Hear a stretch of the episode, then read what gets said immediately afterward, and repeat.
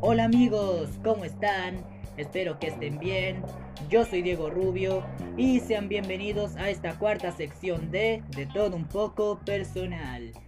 En esta oportunidad nos acompaña una gran y talentosa invitada.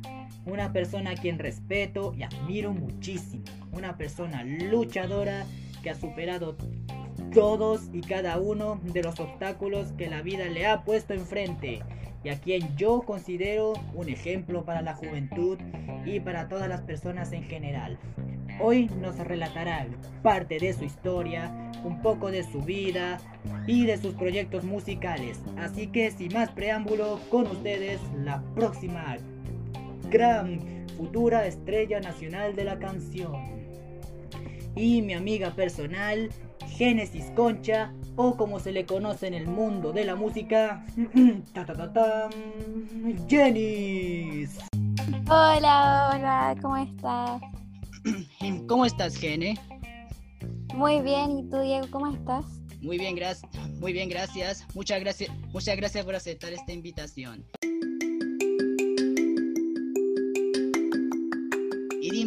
¿Cómo has pasado esta cuarentena y qué has hecho para sobrellevarla? Para que, para que los oyentes aquí lo sepan. Bueno, mi cuarentena ha estado llena de música. Como ya saben, ya me presentó Diego, soy cantante. De hace mucho tiempo canto y me encanta lo que es la música, todo lo que entorna a la música. Así que ha estado llena de nuevos proyectos, de nueva idea, de nuevas canciones que se van a venir, así que ahí hemos estado eh, pensando en, en hartas cosas que se pueden venir más adelante y en ver si que en algún momento se puede hacer algún show o cosas así.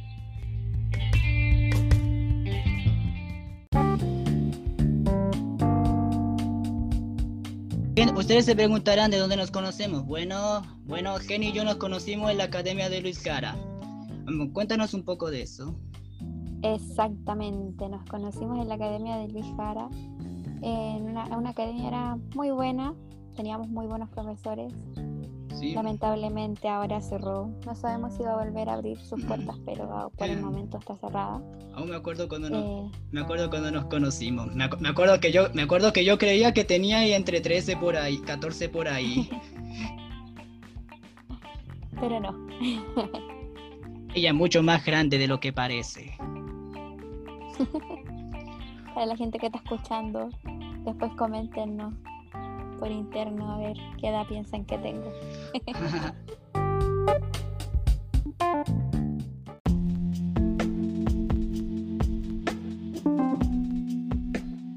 y bien, ¿cómo, y bien, ¿cómo surgió, el, ¿cómo surgió la idea de la entrevista? Bueno, pues aquí yo, bueno, pues como sabrán, aquí la idea del podcast y ella tenía sus proyectos musicales y bueno, un día la, y le di la idea de venir aquí a, a, a, hablarnos un poco de ella. Perdón, es que estoy un poco nervioso porque es mi primera entrevista. Así que, y, y, con, y, y, estoy, y porque estoy seguro que les va a gustar lo que ella hace.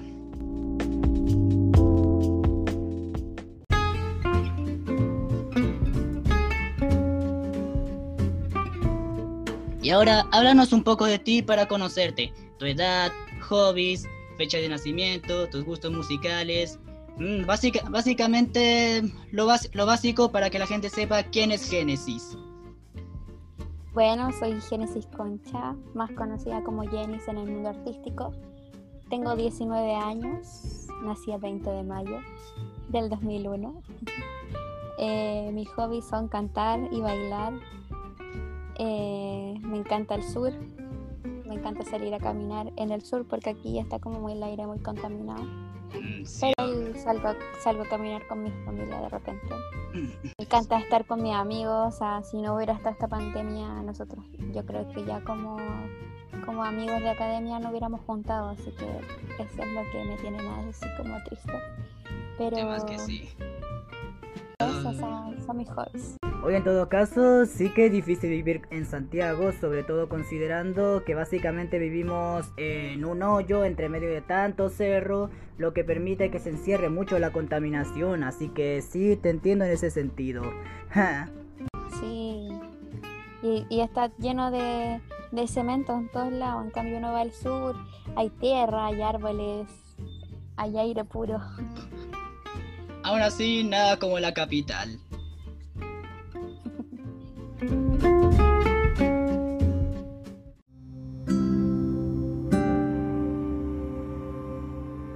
Un dato relevante a mencionar de la invitada aquí presente es que su talento la ha llevado a cantar en diversas versiones de la Teletón.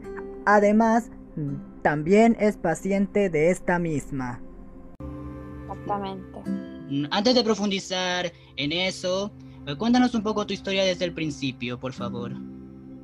Bueno, mi historia desde el principio comienza a los cuatro años. Eh, yo me enfermé tengo una enfermedad que es crónica por siempre, que es artritis idiopática juvenil, que es una enfermedad que ataca todas las articulaciones del cuerpo. No todas, no todas son iguales. La mía es poliarticular, que es la que ataca todas las articulaciones del cuerpo, pero hay una que, que solamente que le da las manos, otra que solamente las rodillas. Ahí según la persona hay otras que son sistémicas, que te aparecen manchas y y ahí si ustedes quieren ya aprender más sobre la enfermedad, pueden seguir a la página de los chiquillos, que la que yo estoy, mi corporación, de mi enfermedad que se llama artritis idiopática Chile. ¿Y cómo fue, y cómo fue que llegaste, y cómo fue que llegaste a la Teletón? Ah, bueno, a los cinco, a los cinco años, lo que pasa es que a mí siempre me gustó la música. Entonces yo antes iba a la iglesia, igual ahora voy, pero no tanto como antes. Eh, y conocí a una cantante cristiana que se llamaba Roxana y yo me sabía todas sus canciones. Entonces ella siempre la acompañaba, la acompañaba una niña. No era una niña, era como una joven, una señora. Y la señora trabajaba en Teletón y yo cuando iba a la iglesia iba en silla de ruedas porque no podía caminar. Entonces viene la niña, la señora y me dice, pero llévenla a la Teletón, yo sé que les va a servir y todo mi papá no quería llevarme a la Teletón porque ir a la Teletón ya es como ir a es como cuando las personas ya están muy enfermas o sea eso es lo que era la mentalidad de mis papás y mi papá como que no quería no quería no quería se negaba totalmente porque pensaba que como que yo en ir para allá me iba a caer al suelo iba a ser como que como que iba a quedar postrada por siempre. Eso es lo que ellos pensaban. Pero fue fue todo lo contrario. Eh, llegamos a Teletón y era como conocer una nueva familia, no era igual que ir a un hospital cualquiera, era de verdad que todos, toda la gente, cuando uno llegaba, todos sabían tu nombre, de, del recepcionista hasta el doctor, hasta el terapeuta, todos. Cuando tú llegabas decías, ay, llegó la gente, ¿cómo está? Y todos te saludaban. De verdad que era algo así como conocían todos a mis papás, mi mamá de repente tenía que ir ella sola a sacar horas y todos la conocían, todos la ayudaban si es que no sabía dónde quedaba. Entonces de verdad que fue algo muy bonito. Ya después, en, esa misma edad, los doctores me recomendaron ir a, a un taller de alta motivación. Por lo que yo pasé por muchos talleres hasta que llegué al coro de la Teletón, donde estuve 10 años participando en el coro de la Teletón. Mm, y ahí fue donde tomaron la iniciativa de hacerte cantar durante, durante las presentaciones del show televisivo. Claro, cómo fue que empezaste ahí? Perdón por interrumpirte, perdón. No, no te preocupes. Lo que pasa es que nosotros éramos un coro de muchos, de muchos niños que cantaban. Y siempre las presentaciones de, que eran televisivas, los shows que de repente eran internos de Teletón, llamaban al coro, a ciclodanza, que son los niños que bailan en silla de ruedas, al instrumental, que son los niños que tocan la guitarra, de repente hay niños que, no, que les falta una manito y están tocando guitarra y ellos van. Entonces siempre nos tenían a nosotros, a todos los talleres, como en consideración de ir a cualquier show. Pero antiguamente se llamaba mucho más al coro. Y siempre teníamos que tener repertorios nuevos o nuestros caballitos de batalla que siempre cantábamos. Em, entonces ahí de repente ya la gente como que dice, mm, sí, esto nos podría servir para llevarlo a la Teletón, o sea, a la Teletón televisiva. Mm. Y, ahí ya empezamos a ir como, como cada dos años, empezamos a ir a la Teletón televisiva, nos llamaban. De repente todos los años íbamos, no siempre nos llamaban todos los años, pero sí me acuerdo que nos llamaban siempre para lo que era el lanzamiento, que de repente no era tan televisivo el lanzamiento de la Teletón. ¡Wow! ¡Wow! ¡Qué buena! Mm, y, y, quién fue la primera persona como así que te dijo ya? te dijo, oh, perdón, oh esta, oh, esta niña, oh, esta niña canta, hagámosla que cante hagámosla que abra el show televisivo. ¿Cuál fue tu, ¿Cuándo fue tu primera presentación así televisiva en la Teletón? Mm, mi primera presentación fue, bueno, la primera vez que yo canté sola, sin el coro, fue en el 2008 que, que yo agradezco demasiado la oportunidad porque éramos muchos compañeros los que cantábamos y muchos a los que podían elegir y me eligieron a mí para cantar en una apertura del Estadio Nacional con Luis Jara. Ah, ah sí, creo que la vi. Ah, cantaste Sueña, ¿verdad? Sí. Por, por, aquí creo que tengo el video para que los oyentes puedan escuchar un poco. Um, ¿Lo pongo nomás? Sí. Espera.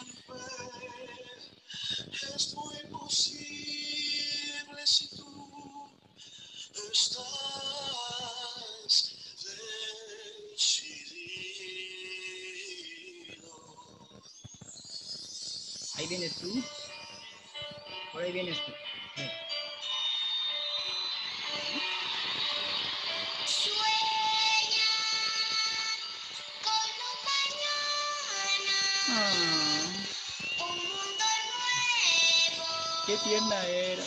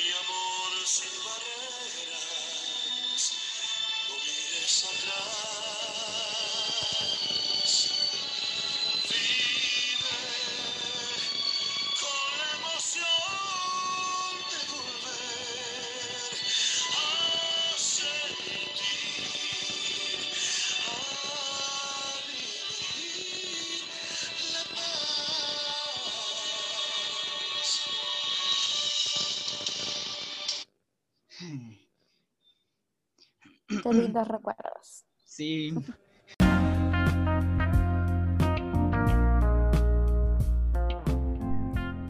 Mm, qué tierna eras en ese entonces. Sí, tenía siete años cuando canté ahí. Veo que te emocionaste.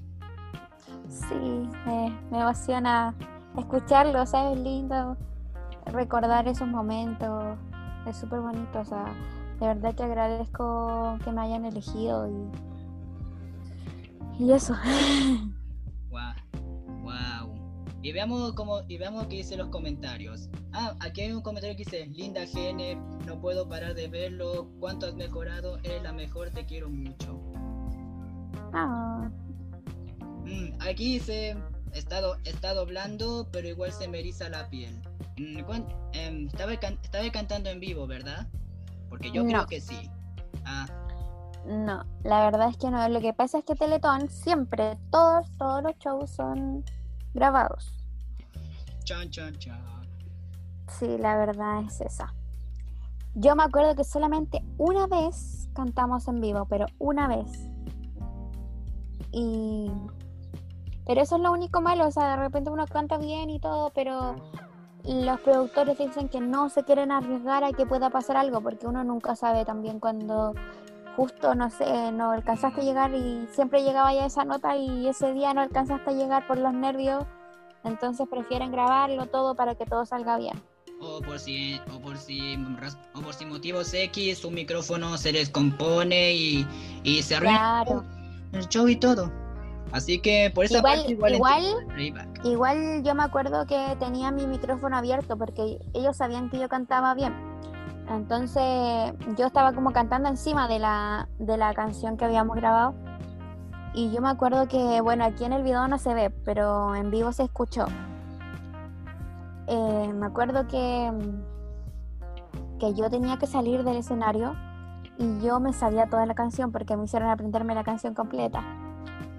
Y entonces canté, estaba cantando y de repente me fui y yo seguía cantando la canción y yo tenía una muela. Ah, una de esas cosas que se ponen en la oreja, ¿verdad? Sí, Como para escuchar cuando te hablan o no. claro, las que las que te hablan los, los directores y todo te dicen Génesis, correte para allá, camina para acá, ahora tienes que salir. Entonces yo seguí cantando y yo cantaba Sueña. Y, y por la muela me decía Génesis, Génesis, tu micrófono está prendido, no cantes, no cantes, por favor, no sigas cantando. Porque se estaba escuchando afuera que yo seguía cantando, pero ya no estaba en el escenario, pues entonces era como que, ¿qué está haciendo? si no? y después ya me apagaron el micrófono y ya ya podía ser libre, podía cantar de nuevo. Wow. Mm, inter- interesante. Mm, tam- mm, tam- mm, también el cantar en Teletón, mm, que es un evento muy masivo, también te ha llevado a conocer a varios artistas. Am, ¿Hay alguna anécdota divertida de aquellas ocasiones? ¿Alguna anécdota? Ay, mira, pucha, es que a mí me pasa siempre que yo me pongo muy nerviosa cuando tengo que cantar con gente. Entonces, siempre antes de una presentación me dan ganas de ir al baño. Yo me acuerdo que en esa presentación que tuve eh, era, muy, era muy tierno porque yo tenía un productor que era Saxi a cargo de mí, tenía un coach y tenía una niña que andaba siempre conmigo, así como que era mi guardaespaldas y siempre me cuidaba para todos lados. Y como yo era chiquitita, ella siempre me tomaba en brazos y salíamos las dos caminando. O sea, ella me llevaba en brazos y yo como que iba con ella. Y yo le digo, quiero ir al baño, quiero ir al baño. Y faltaban así cinco minutos para salir al aire. ¿En Y, serio? y teníamos que bajar porque ya estábamos en el escenario y el escenario estaba aquí en un alto y nosotros teníamos que bajar por acá, aquí a- abajo del escenario, correr, correr, correr, correr, correr. Y ahí llegábamos recién al baño. Y a la, a la maca, que era la, la que me llevó, eh, le hablaban por un walkie-talkie y le decían, ya está lista, ya está lista, está lista, está qué lista. antiguo. Sí, muy antiguo. Era, eh, fue en el 2008, eh, hace mucho tiempo. Wow. Y, y después corriendo al escenario, pero fue muy chistoso.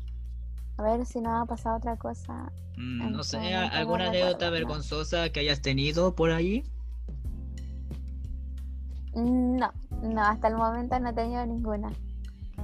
Muy bien. Ah, bueno, mira, lo que pasa es que yo, como era muy chica y no sabía hacer playback porque nunca lo había hecho en mi vida, Me en imagino. el video de, en el video de Sueña, en el que sale, en el que escuchamos todos aquí, eh, Dale.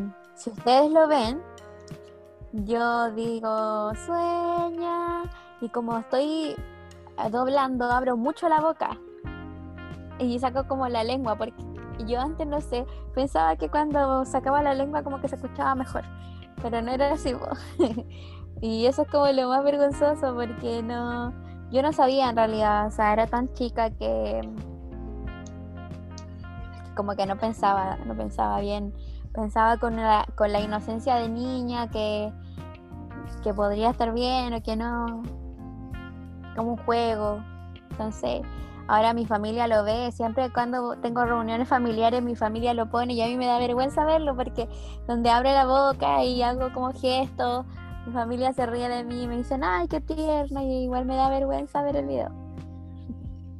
Sí, a veces uno cuando, sí, a veces uno cuando chico hace cosas que después yo cuando grande como que te da vergüenza recordar. Sí, a mí también me pasa.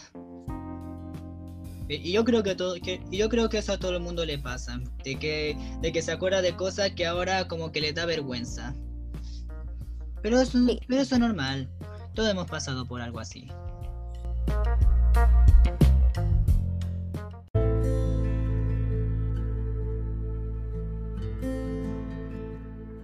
Y bueno, ahora nos pondremos un poquito más serios, ya que esta pregunta que viene ahora es un poquito más contingente, por decirlo de alguna manera. Dime, Gene, ¿cuál es tu opinión acerca del evento televisivo con tantas opiniones divididas? Por ejemplo, yo soy de los que está de acuerdo en que se realice, pero quiero saber qué opina, mm, qué opinas tú que está, que estás ahí dentro. ¿Cuál es tu, cuál es tu opinión? A mí me gusta que se haga, pero no me gusta que la gente, o sea, por ejemplo, Teletón está bien que se haga porque realmente necesitamos el dinero para hacer las rehabilitaciones, porque a nosotros no nos cobran nada para que nos rehabiliten. No nos cobran nada, o sea, incluso hasta nos dan plata para la movilización. Entonces, de verdad que es algo que a ellos les beneficia mucho y a nosotros también, porque el dinero no es Mm, toda la gente dice que el dinero de repente va para la gente que va a animar. Puede ser a lo mejor el 10% él se le vaya a la gente que va a participar, pero lo otro sí se ve que en Teletón hay maquinarias nuevas, hay cosas nuevas con lo que uno se puede rehabilitar y que realmente a nosotros nos sirven. Entonces siento que sí está bien que se haga, pero no, no estoy de acuerdo con que, con que sea así como, ay, pobrecito, hay esto, y que solamente lo recuerden dos días, que en realidad la Teletón es todo el año, como fue el eslogan de este año que, que era Teletón todos los días, porque es así, realmente. Ahora estamos en pandemia, pero, pero sigue realmente Teletón, Teletón es todos los días. Nosotros no podemos ir a rehabilitaciones porque no podemos estar en contacto con niños que tienen infecciones de repente o tienen cosas más graves que yo.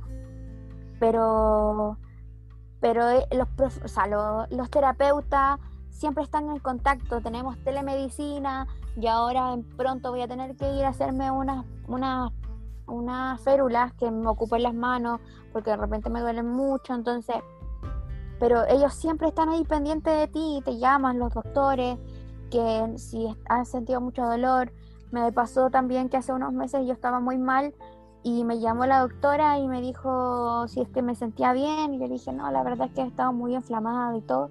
Y me dijo, no te preocupes, que nosotros te vamos a mandar unos remedios. Y de Teletón vinieron a mi casa a dejarme remedio. Entonces, de verdad que, que algo que es indispensable para la gente que lo ocupa, porque, eh, pucha, sin Teletón no sé cómo yo estaría en este momento, porque la verdad que en Teletón pude aprender a caminar de nuevo. Estuve cuatro años en silla de ruedas y después volver a caminar igual es un gran logro. Pasé por caminar con un burrito, que era como esas cositas que uno conoce a los abuelitos que andan como con, una, con un burrito ahí. Caminé con muletas, que no pude, me costó mucho, estuve en silla de ruedas, entonces pasé por muchos procesos en Teletón donde me ayudaban. Yo vivía antes en Teletón, no era como que vivía, pero iba todos los días. Tenía que... Del colegio, del colegio me iba y volvía a las 8 de la noche tenía que salir de Teletón y me venía a la casa al otro día de nuevo, así era todos los días, todos los días. Y en esos días, todas las veces, Teletón nos ayudaba como, con la movilización. Si es que ellos no me iban a buscar al colegio, ellos me daban plata para yo poder movilizarme. Si es que en, en, metro o de repente hasta en un taxi. En teoría, le ah, perdón, continúa de verdad que como yo creo que voy a decir como que casi le debo la vida a Teletón.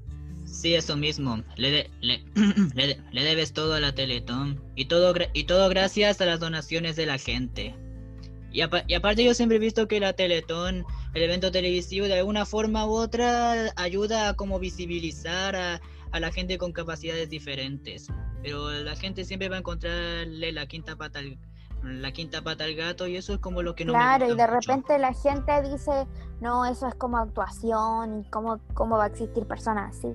Y es porque la gente, realmente la gente no sabe. O sea, yo de verdad que a toda la gente, si es que alguno de los que van a escuchar piensan así, yo los invito a que cuando todo esto pase, vayan un día a darse la vuelta a la Teletón y vean las realidades de toda la gente. De verdad que algo impresionante. Yo por lo menos ahora estoy bien, puedo caminar, puedo hacer mi vida normal, que de repente me ven en la calle y dicen como que no tengo nada, piensan que soy una niña normal y todo, porque yo aprendí a hacer mi vida así normal, porque aprendí a vivir con mi enfermedad y aprendí a, a poder a poder valorarme como yo soy, o sea, no porque yo tengo una enfermedad no voy a poder hacer algo, a lo mejor no lo puedo hacer de la misma forma que la otra gente, pero lo puedo hacer diferente. Entonces, a eso igual te enseñan en, tele, en Teletón a que no te tienen que discriminar, a que no tienen que pasar por encima tuyo, porque Mm, eso es lo que pasa. Cuando uno tiene una enfermedad, eso es lo que pasa. Sí. Eh, perdón por interrumpirte. Sí, perdón, es que estoy muy nervioso por eso. Tranquilo. Y, y, buen, y bueno, y, y bueno, eh, y bueno, mm, vamos, vamos, bueno, vamos a la siguiente pregunta.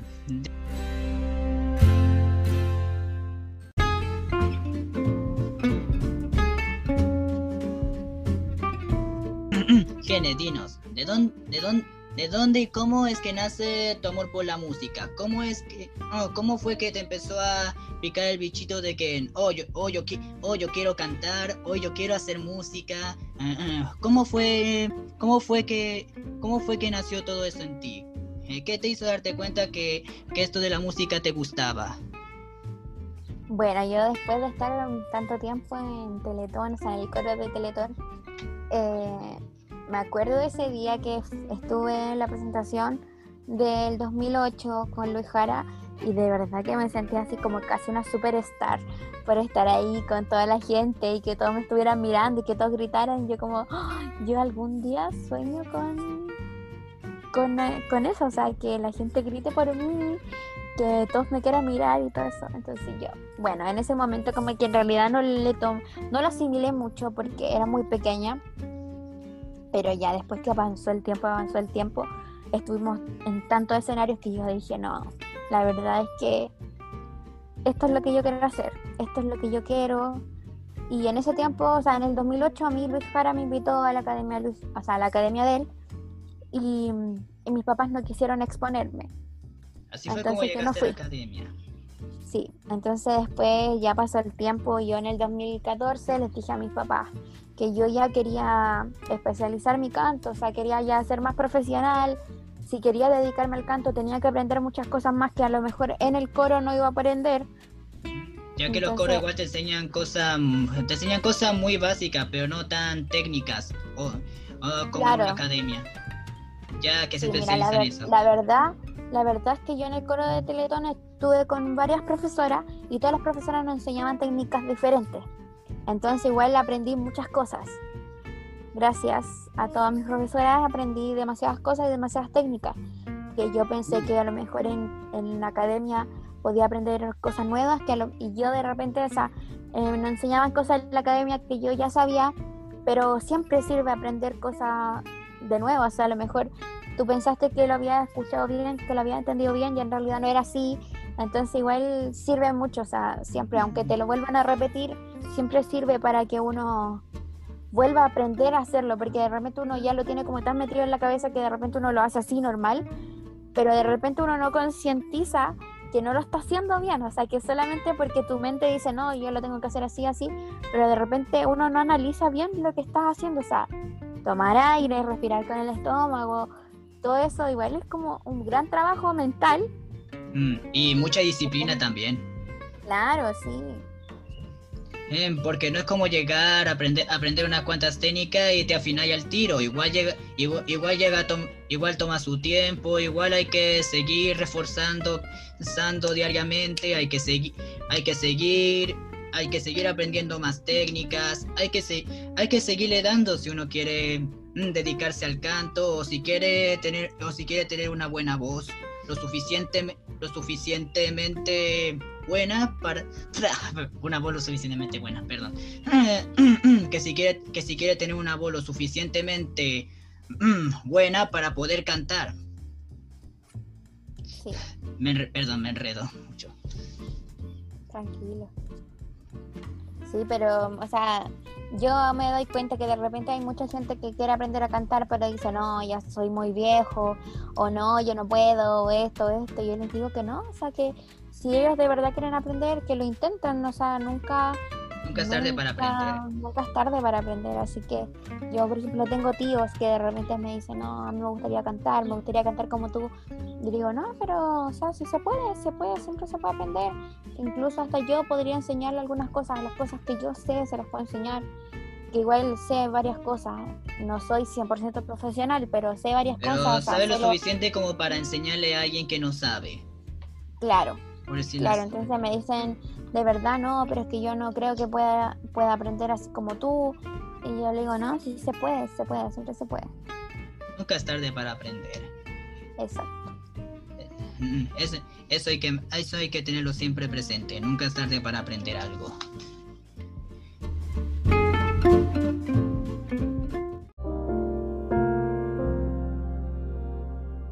Y bueno, ya aquí como que nos pondremos ya un poco, un poco más serios y aquí nos pondremos un poquito ya más serios. Bien, una vez en una masterclass tú dijiste algo que a mí me llegó me que a mí me llegó muy fuerte y me dejó pensando igual durante un buen rato. Em, dijiste, dijiste que la música y el canto te salvaron la vida.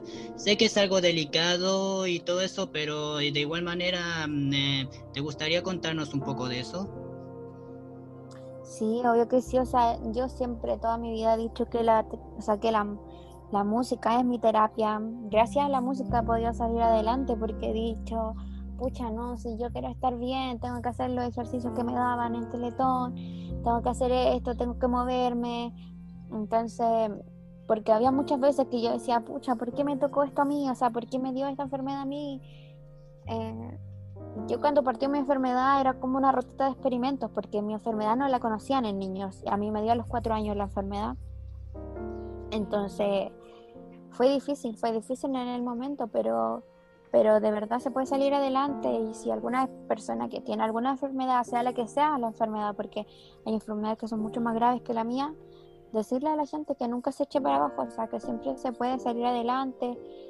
O o que si la persona no puede salir adelante, que siempre se puede, se puede pasar un mejor día, o sea, tienen que aprovechar el día a día siempre y, y eso, o sea, que nunca se queden, nunca se rindan, nunca se rindan, siempre sigan sus sueños. Mm, en- en- ese sería el consejo que le darías a alguien que esté en tu misma situación. Sí, Mm, pero eso, o sea, siempre, por ejemplo, yo de repente estoy muy enferma, muy inflamada y yo como que escucho música, la música que sea en realidad, y como que me da la fuerza para poder levantarme, de verdad, siempre me levanto con música, mi, mi alarma son puras canciones. puras canciones motivadas, no tengo como los ringstones que suenan siempre, Te refieres Sí, con canciones repente- tuyas. de repente sí, con canciones mías o con canciones de otras artistas. Pero siempre, siempre es como, mi día está lleno de música, o sea, de verdad, yo todo el día escucho música. En músicas nuevas, a ver, ver, sacar ideas de la música que se está escuchando ahora para poder hacer algo yo. Así que ahí mi vida es en torno a la música, de verdad. Wow. Mm, ¿Quieres que no, em, em, ¿Quieres que nos vayamos una pequeña pausa para reponernos? Sí, obvio que sí. Bien.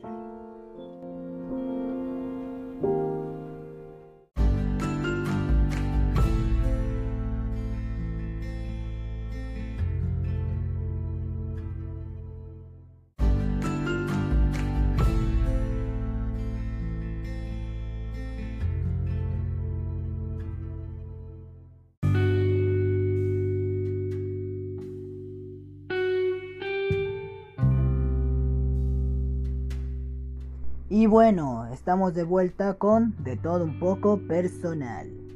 Después de una pequeña pausa para reponernos, ahora estamos como nuevos. Y bueno, me gustaría poder aprovechar unos minutitos para hacer una pequeña intervención. Hablando de por qué igual admiro y respeto a Génesis y en parte me identifico un poco con ella. Es que al igual que ella, yo también tengo una condición especial, por decirlo de alguna forma.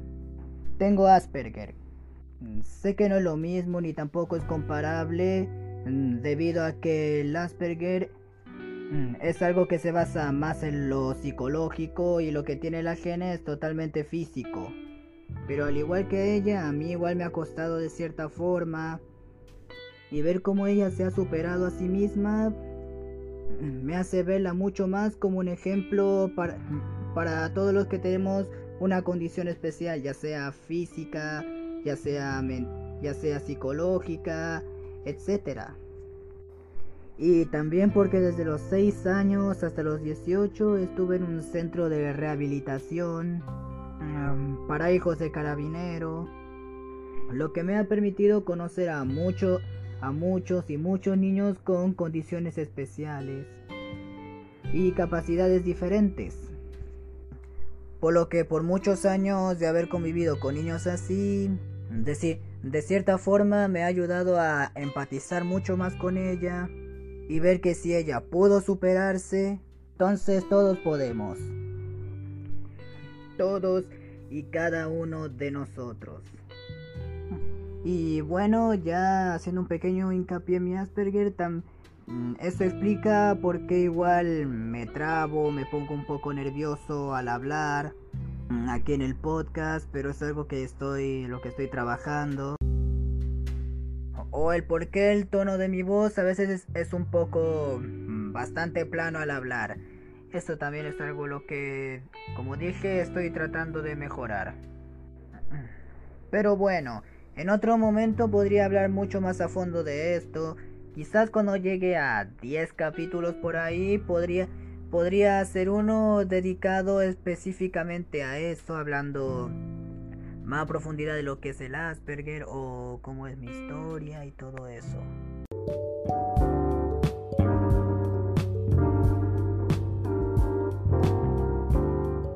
Pero ahora no quiero quitarle más tiempo y, y quiero y quiero seguir con la entrevista.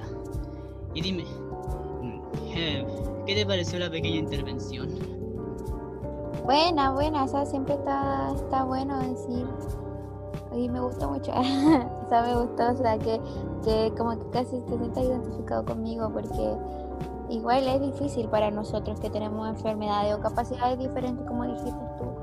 Es diferente vivir en este, o sea, es complicado vivir en este mundo, que este mundo es tan discriminativo, que te discriminan por todo.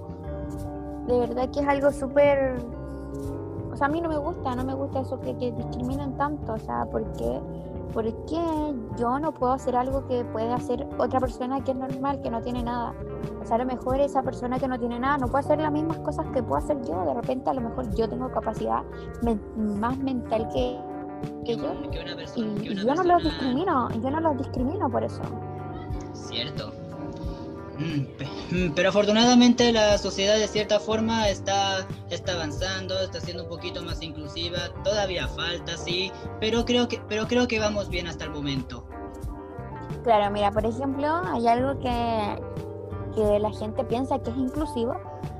Eh, por ejemplo, que las clases de educación física, como me pasaba a mí, que, que te hagan actividades a ti diferentes. Por ejemplo, yo no podía saltar eh, no puedo hacer ejercicio.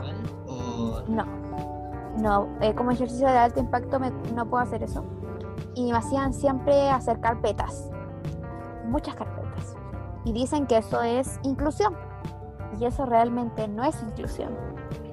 Porque inclusión, la inclusión es, a mí me daba lo mismo hacer carpetas, porque realmente era una nota para mí, entonces hacer trabajo ya me daba lo mismo. Pero para la gente que viene ahora, para las personas que están ahora en el colegio o en todos los colegios del mundo, eh, que lo hagan hacer carpeta, en realidad eso no es, no es lo mejor. O sea, nosotros igual tenemos que movernos. O sea, aunque esté en silla de rueda, ellos tienen que hacer músculo para sus brazos. O sea, por último, no sé, hacer darle vueltas tres veces en la cancha o, o, o por los pasillos, eso igual es un ejercicio para ellos, o sea, pero ver qué es lo que puede hacer esa persona. Por ejemplo, a lo mejor ya, esa persona sí puede tirar la pelota con un compañero. Entonces, esa va a ser, esa va a ser la prueba que va a hacer ese- esa persona, ¿cachai?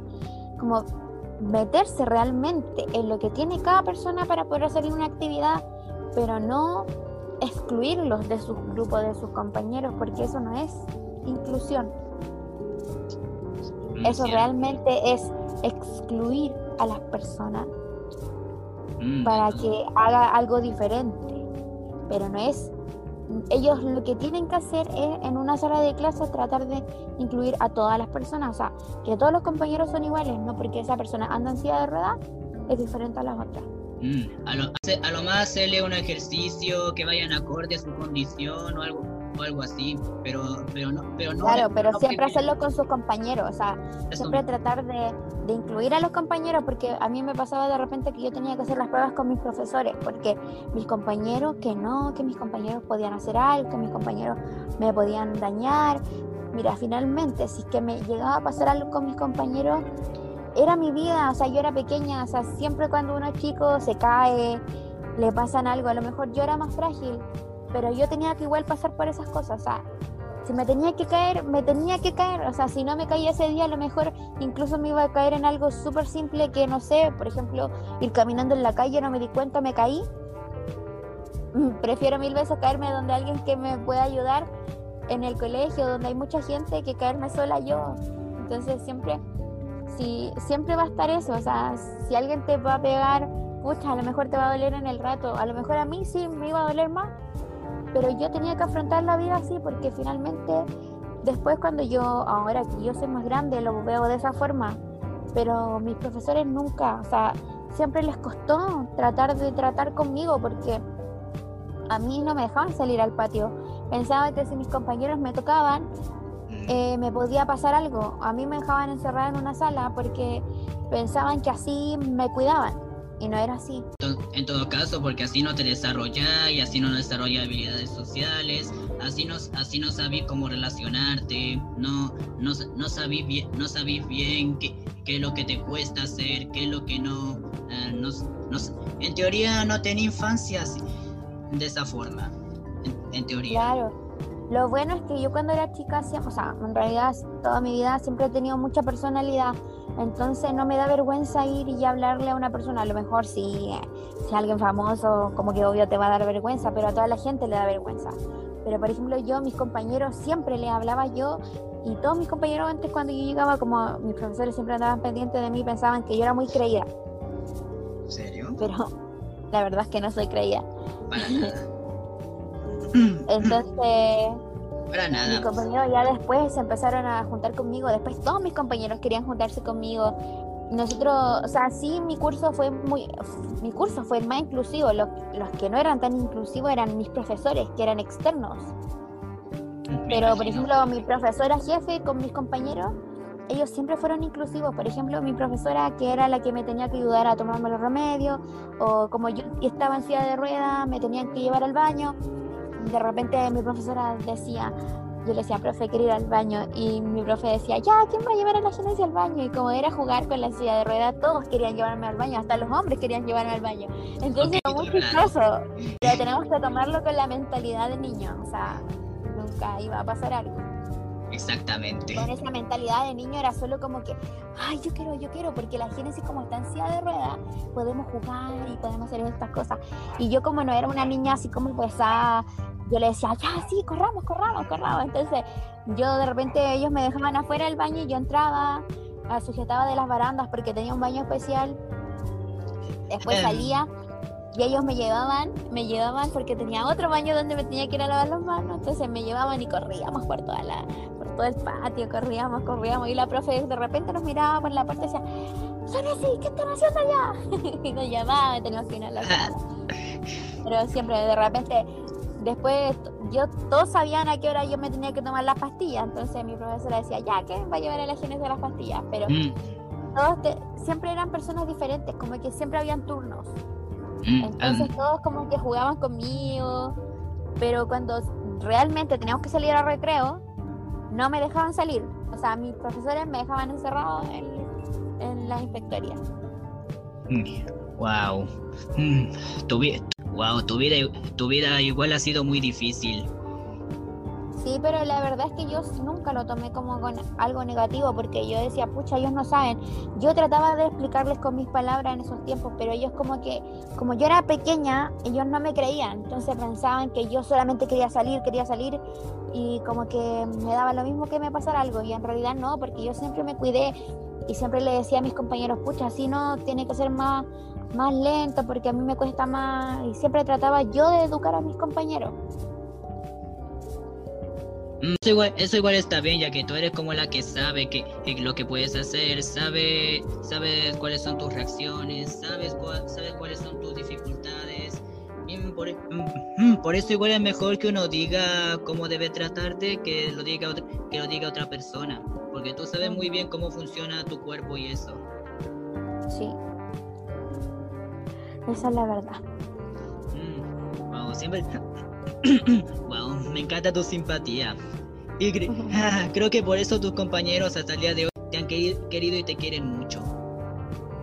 Sí, la verdad es que yo aún sigo hablando con mis compañeros. Yo ya salí del colegio, pero siempre están mis compañeros preguntándome por mí o, o yo les hablo y siempre, o sea, lo que pasa es que a mí siempre me recordaron en el colegio porque como después cuando supieron que yo cantaba, me llamaban para todas las cosas, para los shows, del, para el día de la mamá, para el día de... Para, todos los días me llamaban, para el día del papá, para el día de la abuelita para el día del tío, para el día del libro, para el día el- del profesor, oh, eh, yo para- cantaba para todas las cosas. Para el día del perro.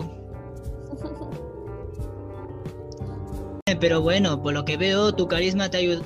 Tu carisma es lo que te ha ayudado también a seguir adelante y a, y a hacer muchos amigos a lo largo de tu vida. Mm. Sí. Ojalá, ojalá todos aprendieran un poco de ti en ese sentido. Gracias.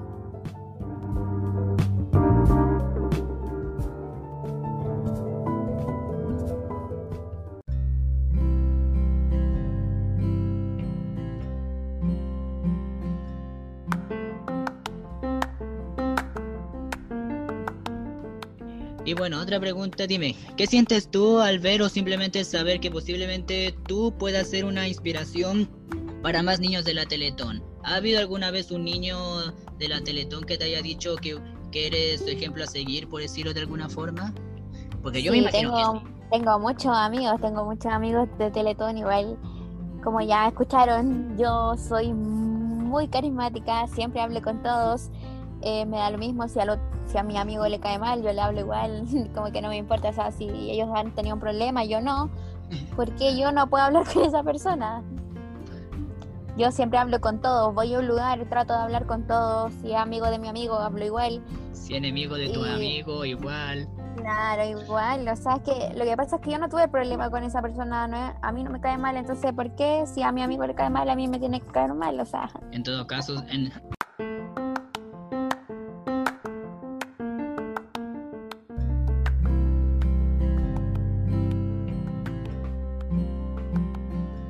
En todo caso, sí, hay que aprender a separar las cosas. No porque una Sí, per- tal persona ya, haya tenido sí. un problema, significa que tú los tengas que tener automáticamente.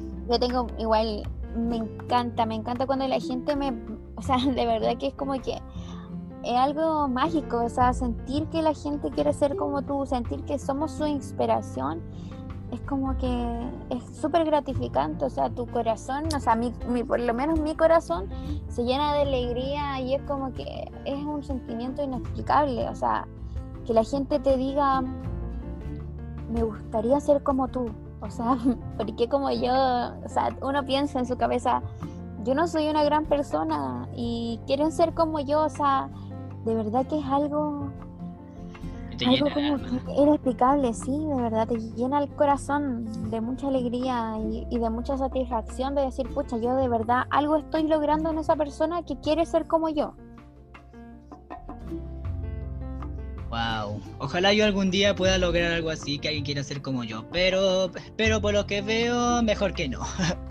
mejor que no. si no quieren tener problemas, mejor que no.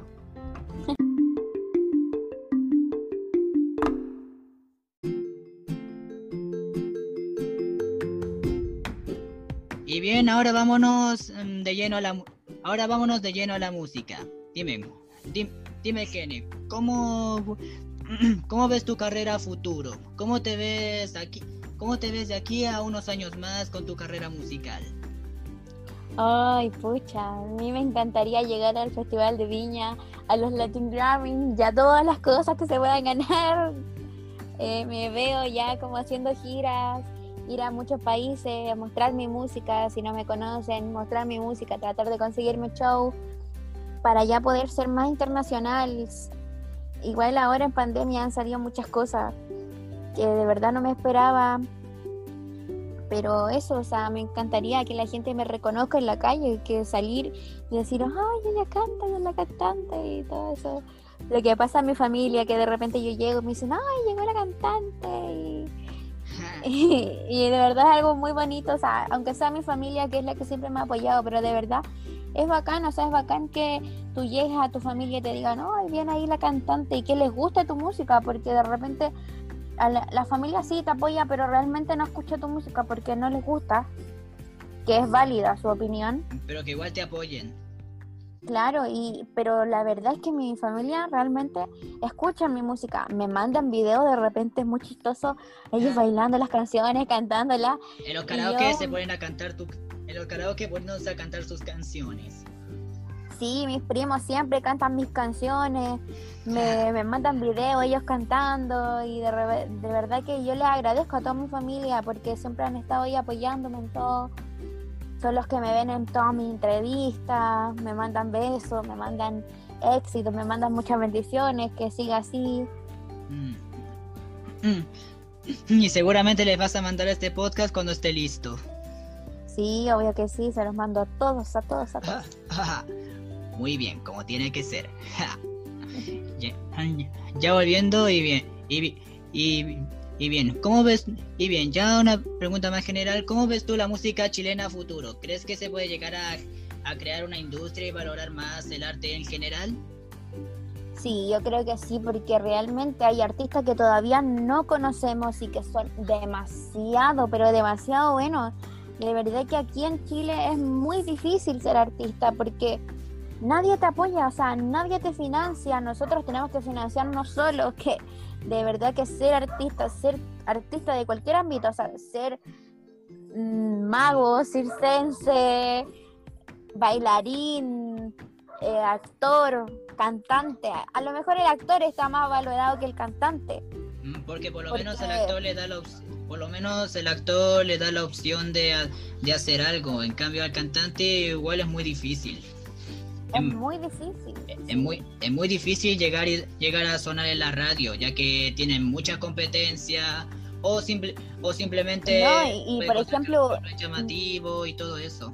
Claro, yo por ejemplo ahora que tengo mi, o sea que ahora yo ya me estoy muy metida en el tema artístico, que yo he buscado a puertas donde puedo poner mi música y todo, realmente entrar a una radio de las grandes ligas como FM2, por ejemplo Radio Carol, Radio Carolina, la FM2, eh, la radio activa, FM2, eh, Radio Corazón, o Radio Disney. Romántica, claro, todas Radio- esas radios te piden, te piden un- unos requisitos que realmente tú de repente no los tienes, o te piden tener 10 canciones para poder poner una canción tuya. Wow. Mm, Entonces yo recién voy a lanzar mi tercer tema y, o sea, tengo tres temas nomás sonando. Que gracias a Dios Mm, eh, la gente lo ha recibido bien. bien. sí, mm, sí, Gracias a Dios la gente lo ha recibido bien. O sea, igual, por ejemplo, la primera canción TBC tiene más de 11.000 visitas en YouTube. Eh, Bye Bye tiene 3.000 y tantas visitas. No, es, no le ha ido tan bien como TBC, pero, pero Mm. ya tener 3.000 Algo es algo. es harto. algo es claro. algo. Hay que ir de a poco, no hay que Porque- ir preparándose. Porque, pucha, es difícil llegar a las 1.000 visitas y tener 3.000 igual es harto.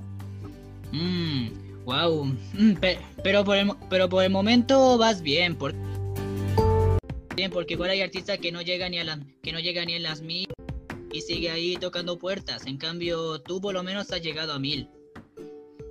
Sí. Con harto esfuerzo. Sí. Y la verdad es que tiene muy buena producción. ¿Qué quieres que te diga? Gracias.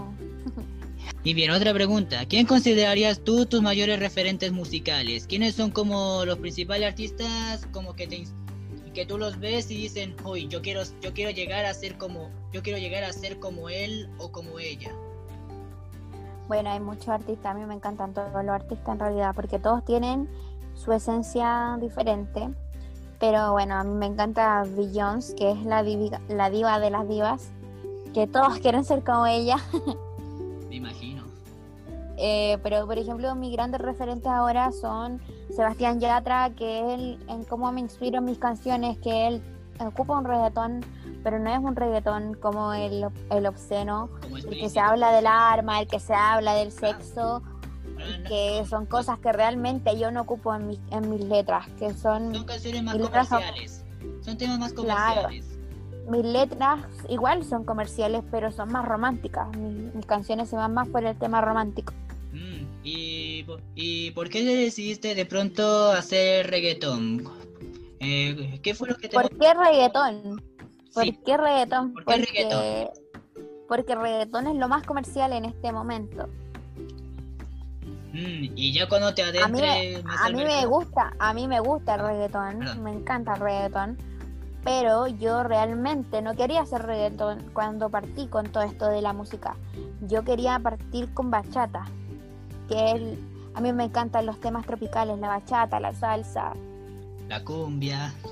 Cumbia no tanto, porque siento que igual, pero igual no, no me cierro a poder hacer algo en cumbia.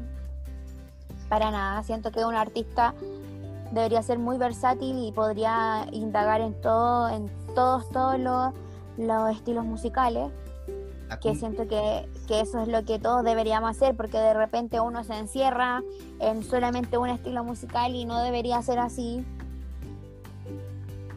O sea, Mm, uno, por ejemplo, de repente dice, no, es que a mí no me gusta el rock. Por ejemplo, ah, yo decía eso, a mí me carga el rock, el metal y esas cosas. Y realmente nunca le he dado la oportunidad al rock de entrar en mis oídos, o sea, de entrar en, en mi vida, porque, claro, porque no, no lo escucho realmente, pero si lo tengo que escuchar, o sea, sí lo voy a escuchar, pero me tocó una vez cantar en, en la academia una canción rockera, y yo dije, no, no voy a poder cantarla. Y me gustó, o sea, me gustó la canción, y se, o sea, de ahí uno saca nueva experiencia, o sea, dice, a lo mejor en la canción que viene eh, puedo hacer una voz como las que se ocupan en el rock. Entonces uno igual va sacando como ahí como ideas y nuevas cosas que uno puede hacer más adelante.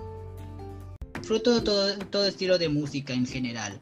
Si bien hay música que yo no escucho, como metal y esas cosas, pero la verdad no me molesta. Incluso de cierta forma admiro los que tocan metal porque igual mm, por- la forma en que tocan las guitarras, por la forma en que, que manejan los instrumentos. mm, La, la verdad son muy buenos músicos los que tocan metal. Aunque yo no lo escucho, pero lo respeto mucho. Y bien, ¿con qué artista te gustaría grabar a futuro? ¿Cuál es como tu... ¿Cuál es ese artista el que te gustaría que te, invita... que te invitara o que tú invitara a una canción? Ay, Sebastián Yatra, yo la amo. O bueno, los que están sonando ahora, por ejemplo, Camila Gallardo, la chilena, Denis, o sea, Denis Rosenthal, tremenda Eh, artista, tremenda artista. y tremenda artista, Mon Laferte. Mon Laferte que hoy ella sí que es una durísima, o sea, a- ella sí que ha indagado en muchos estilos musicales y de verdad que la admiro demasiado.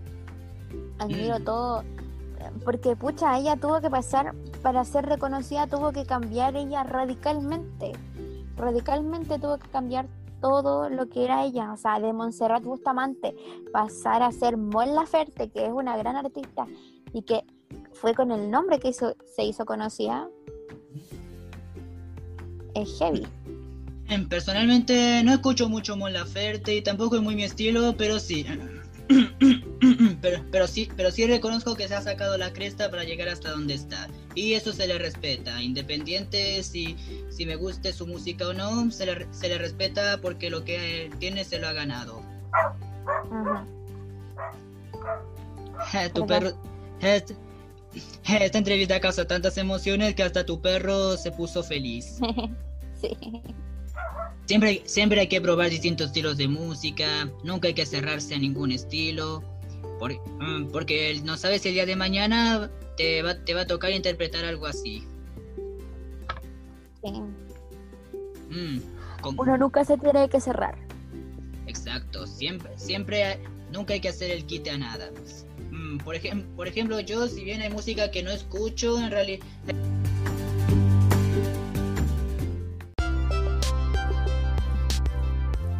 Y bien, dinos, ¿cuándo, ¿cuándo creaste tu primera canción? ¿Quién fue como el que te dijo, ya, ya vamos a grabar un tema? ¿O, ¿O cómo fue la cosa? ¿Tú escribiste tu canción? ¿Te la escribieron? ¿Cómo fue todo ese proceso? Mira, yo le dije a mi papá que quería sacar mis canciones y decíamos, pero ¿cómo, cómo, cómo si yo no sé escribir? Y yo en ese tiempo estaba estudiando piano, o sea, en realidad lo básico, las notas y todo eso, que ahora igual puedo tocar algo, pero no soy así como, ay, como que una profesional en el piano, pero sé tocar piano. Eh, y mi profesor de piano me dice, no te preocupes, yo te voy a hacer una letra. Y yo dije, ya, bueno me hizo una canción y yo llegué a un estudio y yo les dije quiero cantar esta canción y eso y la quiero grabar y quiero sacarla y el productor me dice ¿estás segura que quieres cantar esa canción que te la escribió otra persona que tú no, sin- no sentiste lo que realmente él sintió cuando escribió esa canción Wow, qué pregunta más intensa. Y yo le dije, sí, pues que yo no sé escribir. Y me dice, no te preocupes de eso, que yo te voy a enseñar a escribir. Así que ahí me enseñaron a escribir mi canción. Y entre todos escribimos la primera canción en- con mi familia, con los productores, todos escribimos la primera canción. Realmente la canción es mía, realmente mía, de mi autoría. Mm, Eh, y fue algo muy bonito, o sea, es muy bonito escribir canciones y inspirarte en un tema. De repente yo parto canciones que ni siquiera termino y sigo con otro tema porque así es la inspiración, o sea, de repente yo estoy escribiendo algo, no sé, sobre la luna y de repente yo digo, "Ah", me- se me viene una cabeza, o sea, un, una, como un destello así como de luz, de, un- de ideas nuevas y digo, no, Sara, quiero escribir sobre los perros, no sé, da lo mismo. o- Y o empiezo a escribir como... Y de repente no termino mis canciones.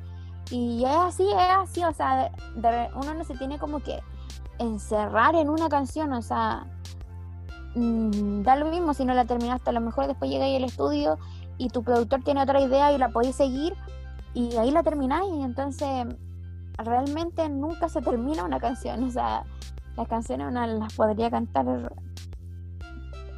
pucha por mucho tiempo. Mm, ¿Y qué pasó con la canción que te escribió el profe de piano? ¿Sigue ahí o ya fue? Se perdió. Oh, Aún la tengo, la tengo guardada, pero no sé si en, al- en algún momento la cantaré, o sea, la sacaré, si la voy a grabar. Igual era buena, pero el, por ejemplo el, el ritmo no era muy entretenido, que digamos. No era muy mi estilo, que es lo que ahora. Era mucho más...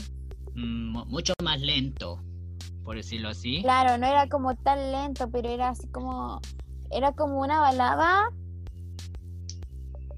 en, igual media movida, pero no era así como reggaetón. Y ahora prefiero así como cantar reggaetón porque en verdad me gusta, me encanta bailar, entonces las baladas uno tiene que expresar demasiado porque si no expresas no le llaman la atención a la gente. Entonces, así como por ejemplo Pimpinela, que yo creo que todos lo conocen, ellos son como muy actuados y dado a ser muy actuados, tienen mucha publicidad, mucha gente los sigue, muchas generaciones los siguen, muchas generaciones los escuchan. Sí, eso es lo que yo quiero sigue lograr. Pimpinela. Sí, hasta- Claro. Y sí, hasta el día de hoy. lograr. Oh, perdón por interrumpir. Pero como decía, sí, hasta el día de hoy hay ni... veía niños, adol- adolescentes, leseando, bromeando con las canciones de Pimpinela. Sí, y eso, eso es lo que para mí sería un sueño lograr que mis canciones vayan de generación en generación, o sea, a lo mejor si la escuchó tu hijo, la puede escuchar, eh, no sé, tu nieto, mm, y así, así, así sucesivamente. Wow. Mm, wow. wow, ve, wow, veo que estás muy mentalizada en todo. Sí, estás muy mentalizada y muy metida en esto de la música. Sí, realmente es un arduo trabajo. De repente la gente solamente ve el resultado, pero no ve el detrás. El proceso, porque igual me imagino debe ser mucho proceso. sí. Es demasiado el proceso, o sea, eh, escribir grabar, la letra, escribir la letra, modificar, grabar, grabar de nuevo, porque a lo mejor la primera no te quedó bien, grabar de... Yo he grabado mis canciones hasta como 10 veces porque siempre le encuentro cosas diferentes. Por ejemplo, ahora mi canción que yo voy a sacar pronto, la sigo arreglando y ya he grabado mi videoclip y sigo arreglando la canción. Ah. Entonces... Sigues arreglando los Entonces, detalles que faltan. Claro, porque yo digo, no, esto no, no me gusta, no me gusta y quiero realmente que a la gente le guste y que sea lo mejor, lo mejor de lo mejor para la gente, porque realmente la gente es lo que lo va a escuchar, la gente es la que lo va a escuchar. Me gusta cómo piensas. Hay que, ten- hay que tener mucha disciplina. El mundo, la música lleva mucho trabajo, mucho proceso y mm, mucho, proce- mucho proceso para que tome un buen resultado.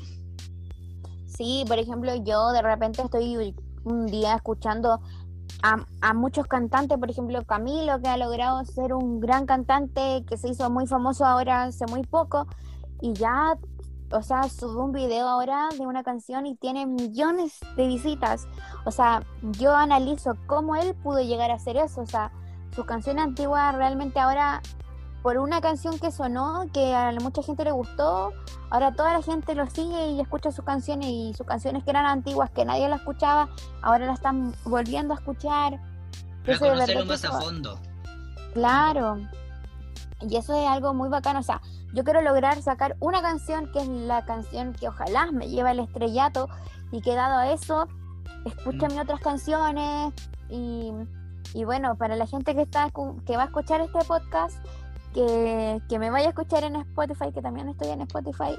¿Cómo te buscamos? Ja, yo sé, pero ¿cómo, Eh, ¿cómo quieres que, cómo debería buscarte la gente? Bueno, en mis redes sociales, en Facebook y en Instagram, Jenis Oficial, eh, Jenis en YouTube y Jenis en Spotify. Y buscan, mis canciones TBC y Bye Bye. Y próximamente la fiesta es hoy. Que se van a dar cuenta, la gente que me conoce o la gente que ya ha visto mis otros videos, se va a dar cuenta que realmente en el video que va a ver ahora, Jenis cambia. O sea, se va a ver un cambio yo sé que la gente lo va a notar, que va a haber un cambio, un cambio realmente de Jenis 100% artista, o sea, de verdad que muy artista. Wow, increíble.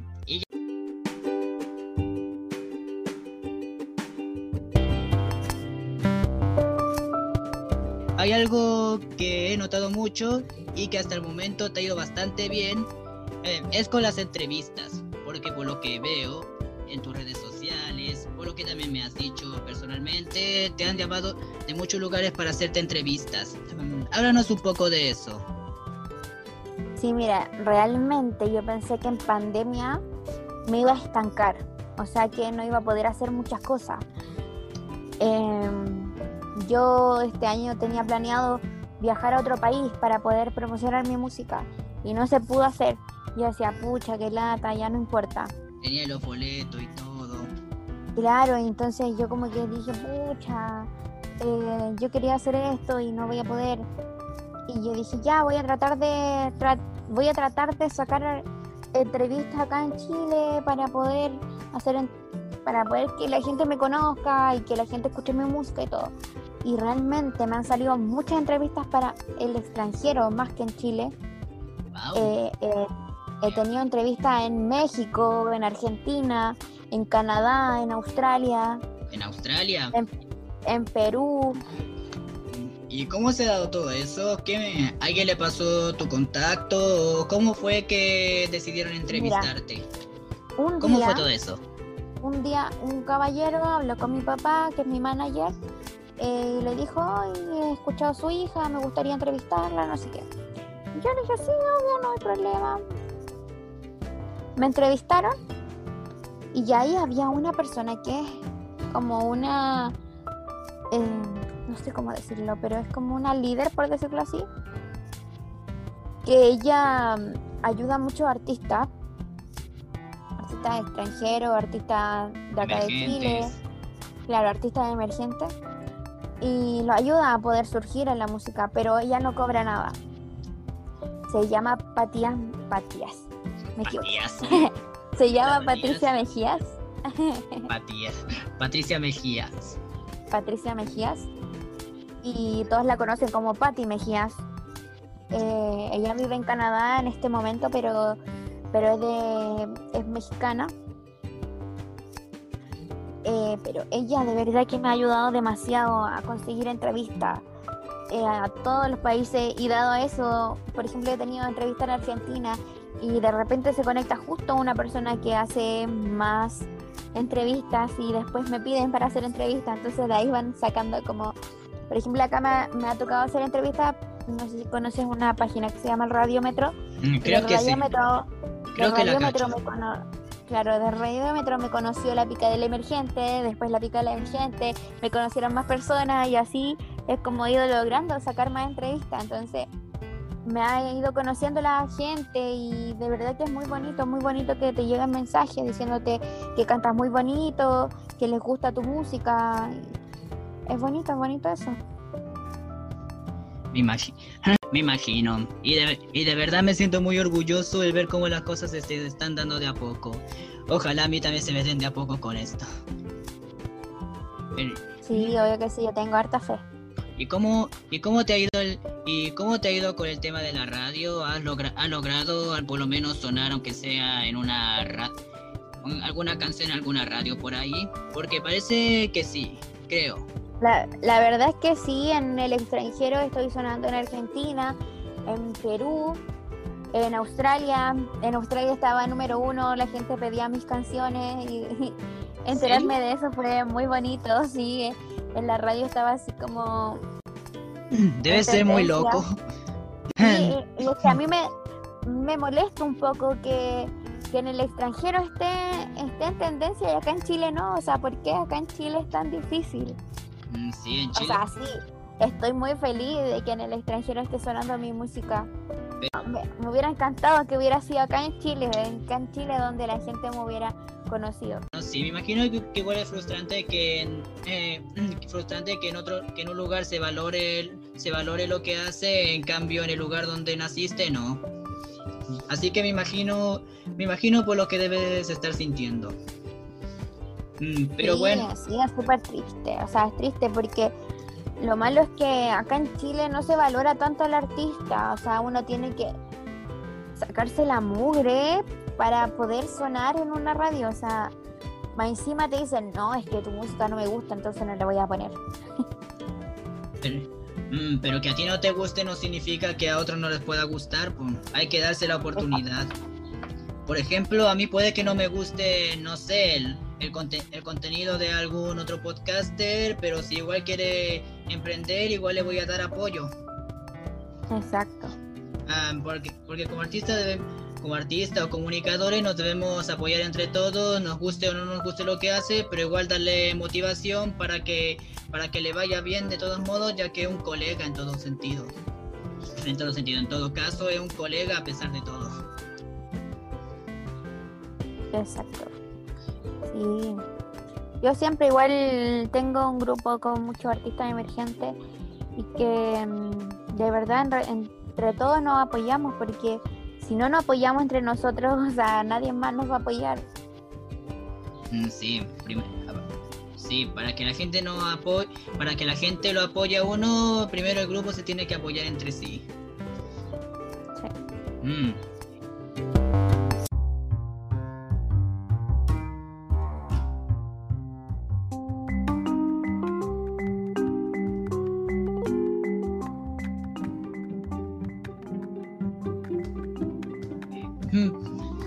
Pero bueno, vamos ahora a la última sección que se llama Preguntas qué y por qué. Que ya es un poco más libre, son preguntas así al azar, así como que se van ocurriendo y solo tienes que responder.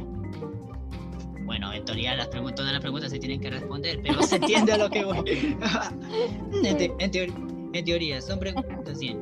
Muy bien. Son preguntas que no tienen nada que ver, que son así sumamente random. Que es para darle un poco de, dinami- de- de dinamismo al asunto. Bien. Bueno, Gene. Si pudieras reencarnar en un animal, ¿en cuál te gustaría y por qué? Uy, qué difícil pregunta. Eh, yo creo que. Uy, es una mariposa. En una mariposa. ¿Por qué? Porque la mariposa pasa por muchos procesos. O sea, primero es una oruga que pasa por tierra, que uno puede conocer cosas de tierra y todo. Y, y después se vuelve mariposa. Entonces la mariposa puede ver muchas cosas. Además que son tan bonitas, eh, tienen, tienen tanta historia las mariposas igual. Eh, pucha, eh, Además que la gente, la gente como que es tan mala que piensa que de repente las colecciona y eso les hace mal, o sea, toda la, toda lo- todos los animales están para cumplir una función aquí en la tierra, entonces que ellos los maten, que los maltraten es algo muy triste. Mm. Otra ventaja de ser una mariposa que podía dormir igual una larga temporada. Así, Sí, en- así en tu capullo. y después puedo ser libre y volar por todos los lados que yo quiera. Por ejemplo, en Alicia del País de las Maravillas, cuando muere Creo que no muere. O sea, o sea, cuando la oruga ya no es oruga y es mariposa. Pasa una nueva etapa en su vida. Sí. O sea, o sea, todo, o sea, o sea, todos vamos como mariposa. Empezamos siendo algo, pero después pasamos a, a una nueva etapa en nuestra vida. Exacto. Sí. Hmm. Muy bien. Si tuviera, siguiente pregunta. Si tuvieras un superpoder, ¿cuál sería y por qué? Si tuviera un superpoder. Uy. Em, yo creo que sería como volver al pasado. O sea, viajar como en el tiempo. Mm, podrías tener super velocidad y así quizás poder viajar en el tiempo. Como Me encantaría eso como de viajar en el tiempo y hay cosas que debería haber aprovechado más, que no los hice, y, o volver a ver a familiares que ya no están. Eh, pucha, eso es como que lo que más me gustaría. Ah. Y, y, y en comida, ¿qué prefieres? ¿Lo dulce o lo salado? Lo salado. Mm, interesante. Mm. Sí, en todo caso, lo dulce como que llega un, como que llega un punto en que te hostiga demasiado. En cambio, lo Sí, salado pero- puedes durar un poco más comiéndolo, pero lo dulce es como que ya te harta, como que, como que te harta en cierto punto. Sí, igual soy bien sana para cocinar, me encanta cocinar. Y bueno, hace poco hice. mm, Siempre hago cosas raras. O sea, mi familia dice, oye, Genesis, qué raro esto que hiciste. que por ejemplo, yo siempre trato como de investigar cosas, cosas sanas. Por ejemplo, hoy día, yo en un rato más tengo que salir. Y hice un brownie, pero un brownie, un brownie muy místico. Eh, lo hice de porotos negros. Wow. Aún no lo pruebo, pero o sea, la mezcla quedó rica. si queda bien, pásate la receta. Claro, si queda rico, les paso la receta. Bueno, ya se hizo, ya está cocido. Solo falta probarlo para ver cómo queda. Claro, Mm, por lo que veo, tienes una, por lo que veo, tienes una, una alimentación muy sana. Sí, siempre hago cosas, por ejemplo, el otro día igual, eh, para el almuerzo, hice zapallo italiano relleno, o hago cosas, cosas innovadoras, o sea, me gusta siempre como innovar en la cocina, no estar siempre comiendo lo mismo, que los fideos, que, que el arroz, que el puré, que esto. Mm, perso- Personalmente de esas tres la que menos me gusta el puré, lo encuentro muy aguado a veces. El, el- los fideos sí me gustan muchísimo y el arroz también, aunque prefiero los fideos. Las pastas. Sí, las pastas son ricas. Sí, a mí mi comida favorita es la lasaña. Eh, eh, bueno, con esa afirmación me ahorraste una pregunta. y bueno, película favorita, pe- tu película favorita o la que podrías ver una y otra vez sin aburrirte. O por lo menos podrías ver varias veces. Mm, Bueno, hay una película que yo siempre que la veo me pongo a llorar y ya la he visto muchas veces y la sigo viendo, o sea, me encanta esa película, que es Bajo la misma estrella. Qué triste. Pero sabes que me encanta la película porque te enseña además la Hazel, que es la protagonista, eh, te enseña a, ella, ella siempre sigue por lo que ella quiere, o sea, siempre lucha por su sueño y, o sea, lucha por que ella quería viajar y, le costaba subir la escalera y lo hacía igual, descansaba y subía igual, o sea, te enseña mucho esa película y, pucha, yo la amo, la amo. Además que las canciones me hacen recordar muchas cosas, incluso la película me hace recordar cosas por las que yo he vivido y, es bonito, o sea, es bonito eso verla y, y así la amo. Simplemente me gusta esa película. Muy bien. Muy, muy bien. Sí. Sí, personalmente no he visto mucho esa película. O sea, sí la vi, sí la he visto, pero nunca la he visto así como de corrido. Pero lo que sí he podido ver, sí, realmente es súper bonita. Tiene hasta un libro. De hecho, primero Sí. se hizo un libro. y- Primero se hizo el libro, sí. ¿Y, y has leído el libro? No, no he leído nunca el libro, pero la, mm, sí tengo familia que lo ha leído y dicen que realmente el libro no es igual que la película, o sea, tiene Mm. cosas muy diferentes. Mm, bueno, eso pa- bueno, eso pasa siempre cuando se adapta un, libro a la pantalla grande. Siem- siempre le van a cambiar algo, siempre van a, siempre van a cambiar un personaje o, o el tema es que siempre cuando se hace una película una película sobre un libro siempre le van a cambiar algo. Sí. Y bien, y bien, y bien, te podría preguntar sobre, sobre viajar en el tiempo, pero, pero ya me respondiste esa con el con lo de los superpoderes. Así que nos ahorramos esa pregunta. Y bien, bien, esta pregunta esta pregunta también es un poco fuera de lo normal, pero pero estaba en un pod- en un podcast versátil, así que la voy a hacer igual. Bien, si pudieras viajar a algún universo animado de fantasía, ya sea una serie o una película animada, ¿a cuál sería y por qué? Ay, a ver. Yo creo que. Uy, qué difícil. ¿Alguna, de alguna caricatura que te gustaba cuando chiquita o de alguna o alguna película? Yo Mm. creo que, que de una princesa que, bueno, yo cacho que todos la conocen, como la sirenita, porque ella podía respirar bajo el agua y yo sueño, o sea, mi sueño es poder eh, respirar bajo el agua, o sea, no sé.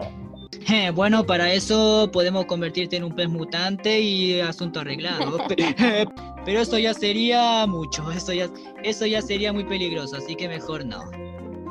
Em, bro- broma por si acaso, por si acaso, broma Sí, que no hacemos entre nosotros. Y bien, y bien, otra pregunta. ¿Un mes sin redes sociales o un mes sin... Primero que todo, ¿tienes Netflix?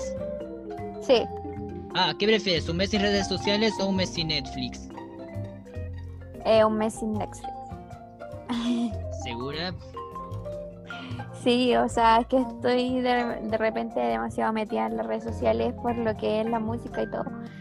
Y, y bueno, prefiero dejar botadas las películas que las redes sociales. si me lo preguntan, yo prefiero exactamente lo contrario. Hay veces que, hay veces que encuentro cosas tan que de verdad como que me ponen chato en las redes sociales, como que a veces las quiero eliminar por un tiempo, por un tiempo y después reponerme, porque igual como que cansa, como que cansa ver tanta cosa. Sí. Bueno, eso es lo único malo, lo único malo que, que yo tengo que, o sea, vivo por las redes sociales, subo todas mis cosas a redes sociales porque por ahí donde vendo, o sea, toda, toda la gente está viendo qué es lo que yo hago. Yo a cada, a cada momento estoy subiendo historias, ahora no he subido historias, pero porque estoy ocupada. Pero la gente de repente me pregunta, o sea, ¿qué te pasó? ¿Por qué día no subiste historias? O sea, la gente está pendiente realmente de lo que estoy haciendo, entonces... Vos estás hecha todo un influencer. Claro, entonces porque la gente quiere saber, o sea, qué es lo que hace Jenis, o sea, Jenis en su vida normal, qué es lo que hace. Eh, están como siempre ahí y mucha gente comenta, por ejemplo, yo ahora subí una historia que don- cuando estaba haciendo el brownie les pregunté qué es lo que ellos pensaban, si era salado si era dulce y la gente responde, entonces igual es genial interactuar con tu, con tu público, con tus fans. Es bueno porque mm, lo malo es que siempre, siempre van a estar la gente que te, te te tira tira mala onda. Los. Claro que sí, siempre van a estar. Me han llegado comentarios de repente, gente que no me sigue, me empieza a mandar mensajes que, ay, que cantáis mal, que esto, que esto, otro. La verdad es que a mí, a mí ahora no, no, no me molesta. O sea, yo siempre, gracias a Teletón, conocí a mucha gente que era así. O sea, por estar en, en la te- televisión, eh, conocí a mucha gente que es envidiosa, que te trata de tirar para abajo. Mm, Entonces, como que realmente a mí no me afecta. A mí no me afecta. Porque sé cómo es la gente. Sé que la gente siempre te va a tratar de, de tirar mala. Me afecta. La verdad es que realmente de repente a mi familia le afecta. Y mi familia contesta los mensajes. Que prefiero no contestarlo porque, porque pucha, o sea, yo respeto, respeto si es que a ellos no les gusta mi música, lo respeto porque no puedo obligar a toda la gente a que les guste mi música. Sí, eso es muy cierto. Pero, mi, pero mira, tú tranquila, porque, por lo- porque la gente que utiliza su tiempo para, ti- para tirar basura, para hitear, la verdad es que tiene una vida bastante lamentable. Que lo único que lo hace mm, sentirse bien es hacer sentir mal a otros. Por el simple hecho de, por el simple hecho de que su vida vale callampa. Perdón por la expresión. Por, por eso la, por eso la gente que De repente la gente porque porque ellos viven mal, o sea, porque ellos están pasando malos momentos, tienen que hacerle pasar malos momentos a la otra gente y no debería ser así, o sea, Mm, pero tú tranquila, quédate tranquila, siempre va a haber más gente buena que gente mala en el mundo. Así que por ese lado hay que estar tranquilos. Tú tira para arriba, que nosotros estaremos aquí para apoyarte. gracias. Em, Y bueno, creo que eso sería todo en preguntas de qué y por qué. Espero les haya gustado esta sección.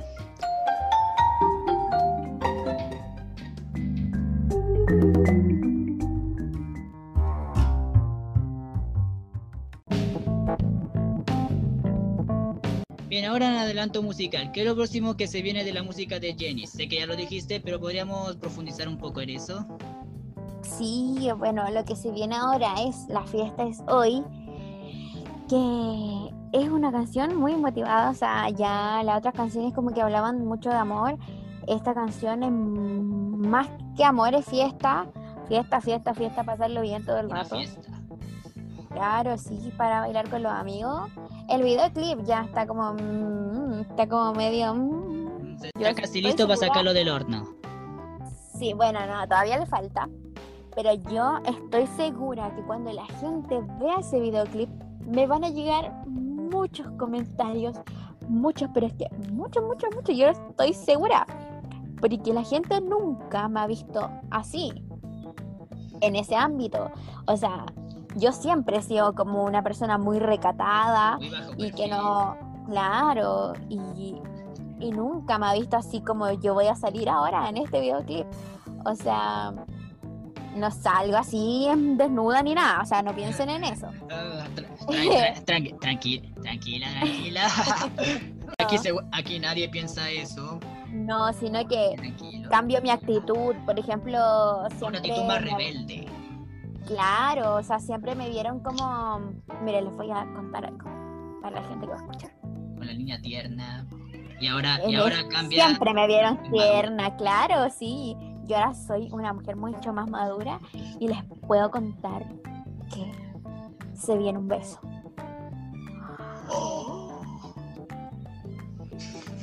Crecen tan rápido. aunque Pero aunque yo- tú eres mayor que yo, pero igual crecen tan rápido. Claro, yo sé que este video va a tener muchos comentarios, o sea, nunca me han visto hacer eso, o sea, yo, mi familia, por ejemplo, me conoce que yo jamás, en mi familia, jamás he llevado a alguien así como, oye, este es mi novio, cosas así, entonces como que ver eso en mi videoclip va a ser así como, ¡ah! La gente hizo esto. Va a ser algo que va a causar revuelo. Sí. Va a causar rumores, chismes, muchas cosas. Claro, sí, siempre van a estar los chismes, pero realmente era actuación y, y pucha, eh, hay que hacer eso, son los dotes artísticos que tenemos. y, obviamente, y obviamente todo netamente por un tema sumamente profesional. Así, Sí, Así que solteros todavía tienen oportunidad. Exacto. ya bueno. Ah, bueno. Esperaremos muy ansioso tu próxima canción. ¿Cu- ¿Cuándo se estrena o todavía le falta? Todavía le falta, yo creo que eh, la primera semana de diciembre ya vamos a estar lanzando, o la segunda por ahí, pero ya en diciembre la vamos a lanzar. Wow. Wow, estoy muy emocionado, estoy muy emocionado por escucharla. Y bien, y bien, y bien, ya casi para ir cerrando y podamos conocer un poco de tu talento, que aunque ya escuchamos, ya- aunque ya te escuchamos cantar haciendo chica, queremos, queremos saber cómo suenas ya siendo grande. Así que nos puedes, nos puedes cantar un pequeño mix de tus canciones a capela, las primeras dos. Sí, obvio que sí. El micrófono es todo tuyo. Espera, déjame, deja silenciarme y el, y el micrófono va a ser todo tuyo. Con, con ustedes, Jenny. No, no, no quiero volverte a ver. Bye, bye, menos que me llames. Si tú, tú me fuiste infiel, es hora que te largues. No, no, no quiero volverte a ver. Bye, bye, menos que me llames. Si tú, tú me fuiste infiel, es hora que te largues. Y te besé, te besé, te. No puedo entender lo que está pasando conmigo. Y te besé, te otra vez. Pero es imposible que yo pueda estar contigo. Y te besé, te besé. No puedo entender lo que está pasando conmigo. Y te besé, te besé, te besé otra vez. Pero es imposible que yo pueda estar contigo. Y te besé. Oh, qué lindo. Primero lo echas y después lo quieres besar. Ya decídete, mujer. Bueno, la verdad las canté al revés broma. porque Ya, las canté al revés porque la primera era TBC y después era Bye Bye. Bueno, mire, les puedo cantar un adelanto de la canción que se viene ahora. Para nosotros sería un gran honor. Mm. Así, que- así que dale, que este momento es sumamente, solamente tuyo. La fiesta es hoy, con todo voy. Me junto con mis amigas, primero previa, después bailando hasta que salga el sol. La fiesta es hoy, con todo voy. Me junto con mis amigas, primero previa, después bailando hasta que salga el sol.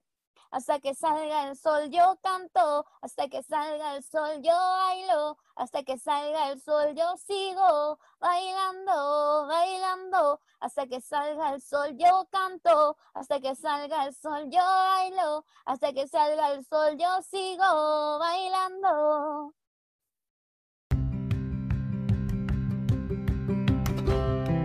Qué buena, estoy seguro que la vaya a romper con esa canción. Gracias. Te deseo toda la suerte del mundo. Y bueno, ya estamos casi llegando al final. Le, le quiero agradecer a Jenny por aceptar esta invitación. Espero que te haya gustado la experiencia. Y, y espero que puedas promocionar este podcast para llegar a más gente. Sí, obvio que sí, ahí lo vamos a estar compartiendo para todos lados, para todos. Así que, Así que para la gente que no me conoce, si le gustan las caricaturas, el humor un poquito ácido, las entrevistas y conversaciones con distintas personas, la música y temas en general, ya sea misterio o lo que sea, estoy seguro que este podcast les va a gustar. Porque como el nombre bien lo dice, aquí estamos para hablar de todo un poco y personal. Así que eso nomás. De verdad, muchas gracias y espero, y espero tenerte aquí de vuelta. Y ojalá, y ojalá también pueda mejorar un poco mi forma de hacer entrevistas, ya que me puse sumamente nervioso. Pero, pero al público le prometo mejorar un poco mis tics, un poco las trabadas, intentar, intentar interrumpir menos, todo eso.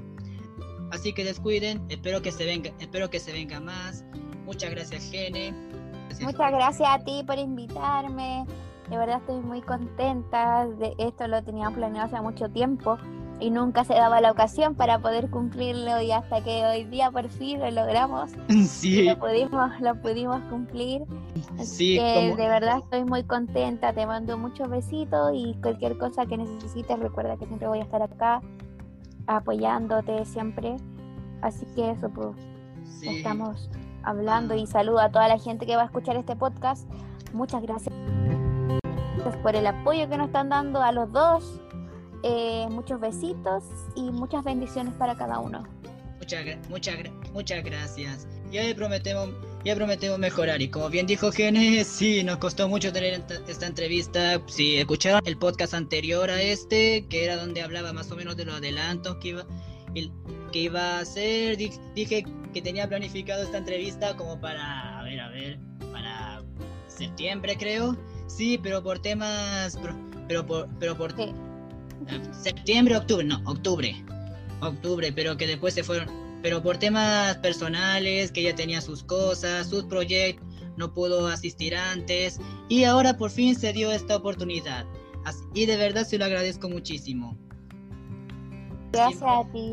Y bueno, ahora sí, esto ha sido todo por hoy. Espero que les haya gustado, que se hayan divertido y que también les haya gustado la invitada. Y espero que nos oigamos pronto en una próxima sección de De todo un poco personal. Así, así que aquí yo me despido. Yo soy Diego Rubio y este ha sido el programa de hoy. Cuídense mucho, que tengan una bella semana y nos veremos pronto en una nueva entrega. Adiós.